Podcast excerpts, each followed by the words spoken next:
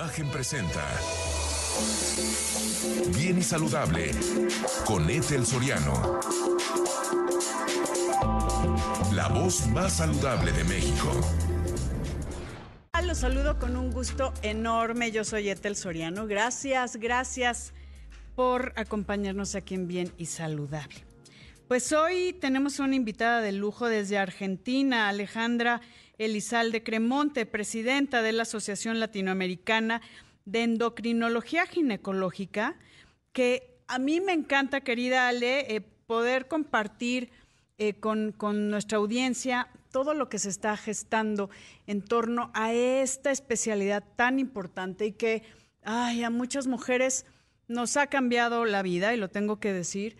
Es un tema, la importancia de las hormonas y cómo cuando pues ya acabamos nuestro tema de, vida productiva, reproductiva, mejor dicho, reproductiva, pues también queremos vivir bien y queremos hacer las cosas de la mejor forma sabiendo que hay especialistas como tú eh, y como todos los que representas de esta Asociación Latinoamericana de Endocrinología Ginecológica para darnos calidad de vida. Gracias y un abrazo grandotote hasta Argentina. ¿Cómo estás? Gracias, gracias, Ethel. Muy, muy buenas tardes. Gracias por la invitación. Sabes que soy una admiradora tuya, así mm, que y una seguidora, así que muchísimas gracias. Y sí, esta es una especialidad que en realidad, eh, básicamente yo siempre suelo decir y siempre lo comentamos con, con nuestro ginecólogo y amigo, el doctor Raúl Domínguez González. Que le mandamos otro besote. las mujeres, exacto, un beso grande para él. Eh, él, eh, las mujeres nos olvidamos de que las hormonas rigen nuestras vidas y en realidad es desde la adolescencia hasta la senectud. Y tenemos que pensar, cuando nosotros hablamos, por ejemplo, hay pacientes que aparecen después de haberles atendido un embarazo 20 años después. Y mientras tanto, ¿qué, ¿qué se hicieron? Y bueno, no, me hizo un papá Nicolau y una mamografía y tal pero se olvidaron de que el, cuerpo de la mujer es mucho más que una mamografía y un papá Nicolau, si bien esto es fundamental, es importante para screening. Hay muchas otras enfermedades que pueden aparecer y que las podemos tratar, y sobre todo relacionadas con las hormonas, que podemos, eh, los médicos hoy tenemos los elementos para poder hacerlo, para poder manejarlas. Sí. Y lo que básicamente queremos nosotros cuando estamos trabajando con hormonas es que la gente sepa, que la mujer sepa que la calidad de vida comienza desde la adolescencia, continúa en la etapa reproductiva y sigue en la menopausia. Que nuestra vida no termina con la menopausia, que no, que sigue y que tenemos mucho por vivir y que necesitamos calidad de vida. Y para esto están las hormonas. Y vivir bien, que ese es un tema, querida Alejandra. Cuando yo menciono de que, eh, por ejemplo, yo en, en, mi edad, en la que me, eh, en la que ahorita tengo problemas hormonales, porque pues yo tengo una menopausia quirúrgica. Eh, hace mm, casi un año me hicieron una histerectomía, etcétera, etcétera pero que no tengo que acostumbrarme simplemente porque ya no tengo útero u ovarios a vivir mal porque ya no tengo este, pues toda esta estimulación hormonal, que hay formas de con ustedes, por ejemplo, especialistas como ustedes, como, como mi, mi doctor eh, Raúl, estar bien y estar protegidas, porque hay temas también cardiovasculares que van muy relacionados a, a los estrógenos, ¿no? Ese es uno de ellos. O, Obviamente. osteoporosis, o hay tantas cosas. Mira, eh, está muy claro, muy, muy claro que cuando nosotros hablamos de enfermedades, a ver, si nosotros hacemos, de hecho en la Asociación eh, Cardiológica Argentina hicieron una encuesta el año pasado donde le preguntaron a las mujeres menopáusicas de qué se morían las mujeres. El 90% contestó que se morían de cáncer.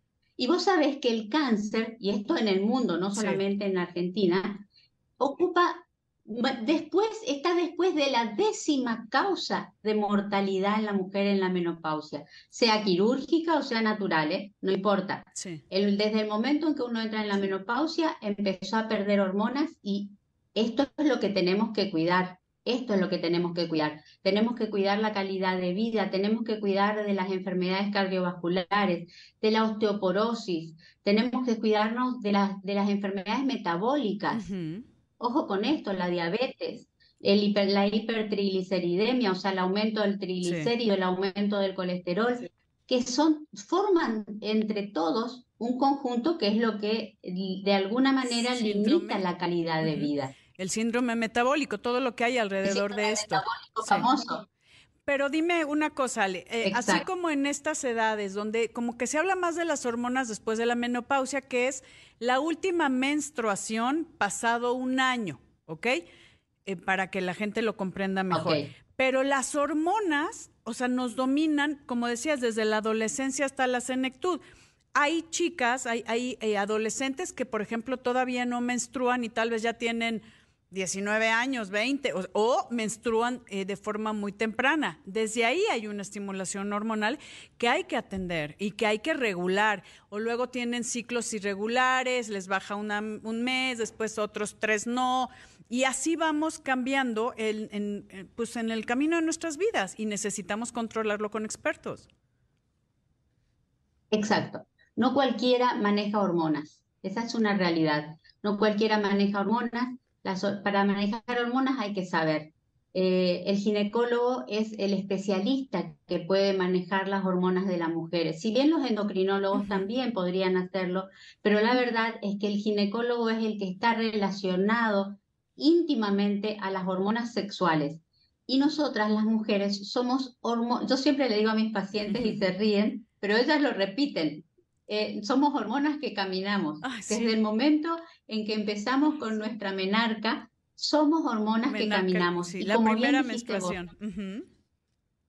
Exactamente, la primera menstruación comenzamos ya con, podemos tener un montón de, enfermedades, o a veces no enfermedades, pero sí alteraciones a nivel de nuestro, de nuestro sistema de menstruación. Y que aquí, importante, Ale, somos hormonas que caminamos y eso domina nuestra vida. Voy a una pausa, Ale, querida, y amigos, no se vaya, que volvemos con más aquí en Bien y Saludable. Antes de, continuar con este programa, pues quiero desear a toda la comunidad judía muy, muy feliz año, por un año eh, de amor, por un año de milagros revelados por un año de alegrías ininterrumpidas, también de salud impecable, por un año de saber agradecerlo todo, de abrazos y afectos, por un año de sueños realizados y también por un gran año de aprendizaje y acierto. Shana Tova umetuka ve kumar hatima tova. Shana Tova a todos.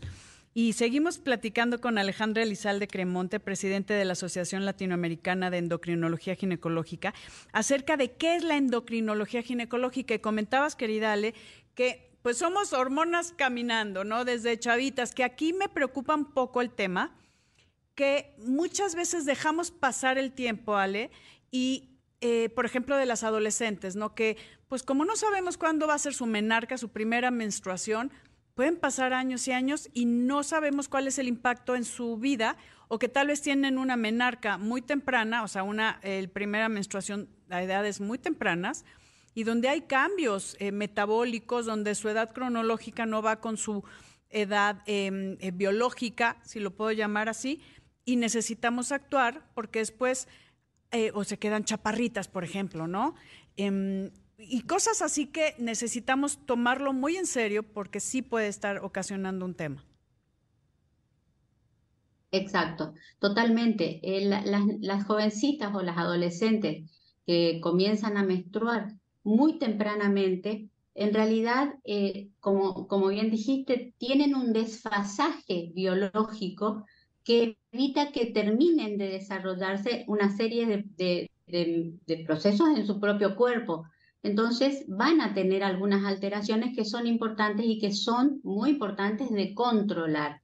Por otro lado, aquella que menstrua muy tardíamente también va a tener otras complicaciones. Esa que menstrua muy tardíamente es aquella que tiene por ahí más problemas o más eh, riesgo de tener algunas enfermedades como por, ejemplo, no menor, la osteoporosis. Mm, Estamos hablando de una patología uno lo asocia a la vejez. Sin embargo, estamos hablando de una niña, de una joven que em, empieza con su menstruación en forma tardía y que esto también le va a estar afectando. Y todo esto son procesos hormonales.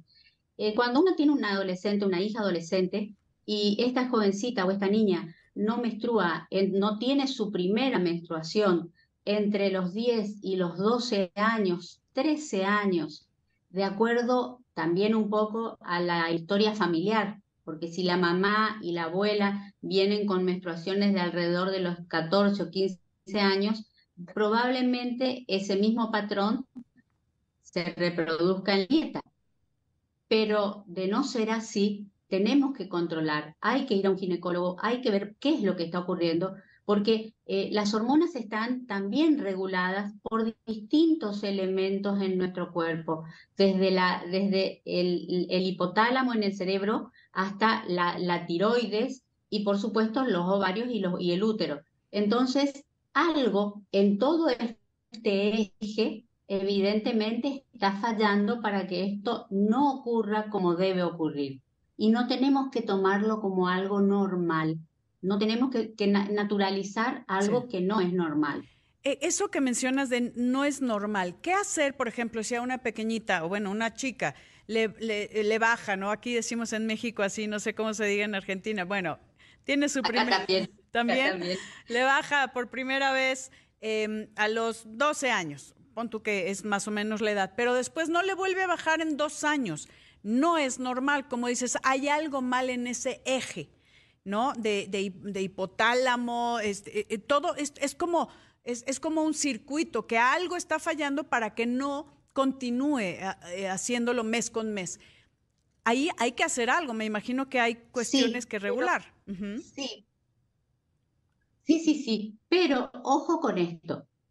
Nosotros tenemos los tres primeros años, después que una mujer o que una niña, porque son niñas, comienzan a menstruar, esos tres primeros años son tres primeros años de terminar de desarrollarse hormonalmente. De madurar ¿Qué puede ocurrir? hormonalmente. Esos, en estos tres primeros años, sí, exactamente. Entonces, ¿qué puede pasar? Que tenga ciclos irregulares, que menstrue una vez o tres veces en el año o dos veces en el año, pero son tres años. ¿eh?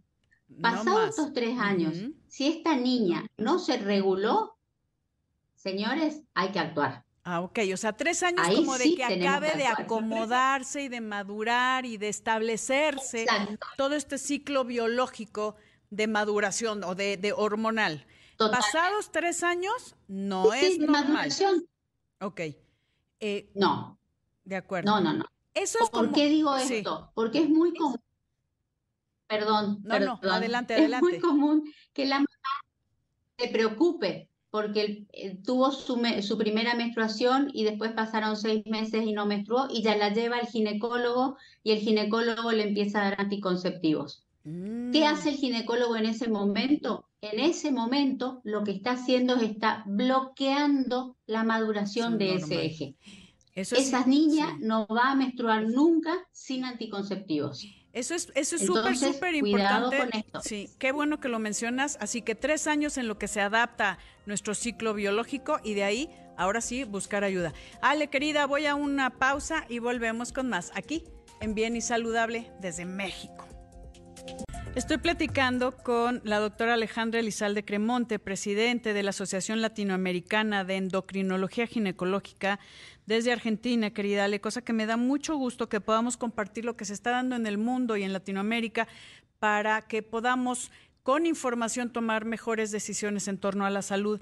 Y en este caso, eh, cómo nos dominan las hormonas a las mujeres en, muchas edades de nuestra vida, en diferentes etapas de nuestra vida, y que necesitamos ponerle atención y, como bien dijiste, no normalizar cuando algo se detiene, algo em, nos dicen que pues empecemos con tal vez algún tipo de estimulación hormonal sin dar el tiempo adecuado para la maduración, por ejemplo, de estas eh, pequeñitas donde necesitan una regulación.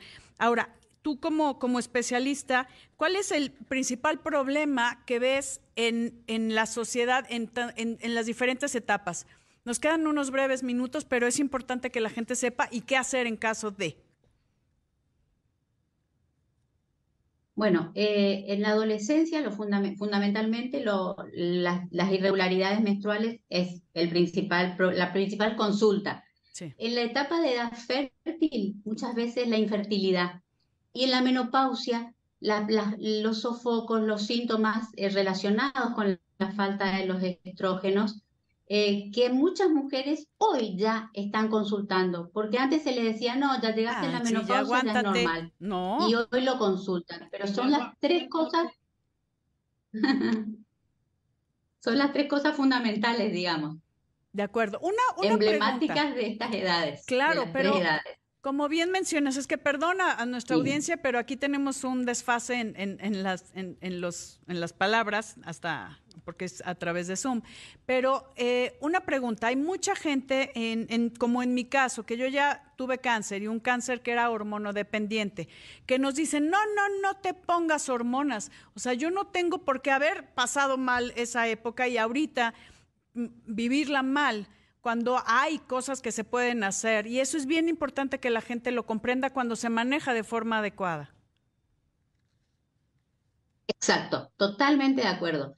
Hay hormonas que se pueden dar en mujeres que han tenido cáncer de mama sin ningún tipo de problema. Pero obviamente esto tiene que ser indicado por un médico que entiende y que sabe cuáles son las hormonas que tiene que dar y qué tipo de tratamiento vamos a hacer para que estas hormonas no perjudiquen a esta mujer. Pero sí, la mujer que ha tenido cáncer de mama puede y debe ser cuidada con más razón para no tener justamente las complicaciones que trae el haberle quitado las hormonas. Entonces, no, no, no, se pueden dar, pero tienen que ser dados por un especialista certificado y que sepa de qué estamos hablando, que entienda de endocrinología ginecológica. ¿Y cómo sabemos de eso, querida eh, doctora Alejandra Elizalde? ¿Quién nos puede ayudar? ¿Cómo es parte esta Asociación Latinoamericana de Endocrinología Ginecológica? ¿Cómo sabemos quién está certificado? ¿Quién nos puede ayudar a mujeres como yo que ah, hemos tenido cáncer de mama u otro tipo de cáncer que también pueda ser relacionado con las hormonas eh, o querer mejorar nuestra calidad de vida después de la menopausia, etcétera, etcétera? ¿Cómo nos acercamos a ustedes? Nosotros eh, ALEG es una asociación, eh, como bien dijiste vos, latinoamericana, o sea que eh, uno entra entrando en, la web, nos puede encontrar, pero a su vez estamos eh, a su vez representados, por ejemplo, en México hay una, asociación de endocrinología ginecológica, que es la Asociación Mexicana, que es AMEGIN, donde tenemos, están formando médicos en endocrinología ginecológica, hay diplomados de ALEG y de AMEGIN y de otras eh, asociaciones de endocrinología ginecológica en los distintos países de Latinoamérica.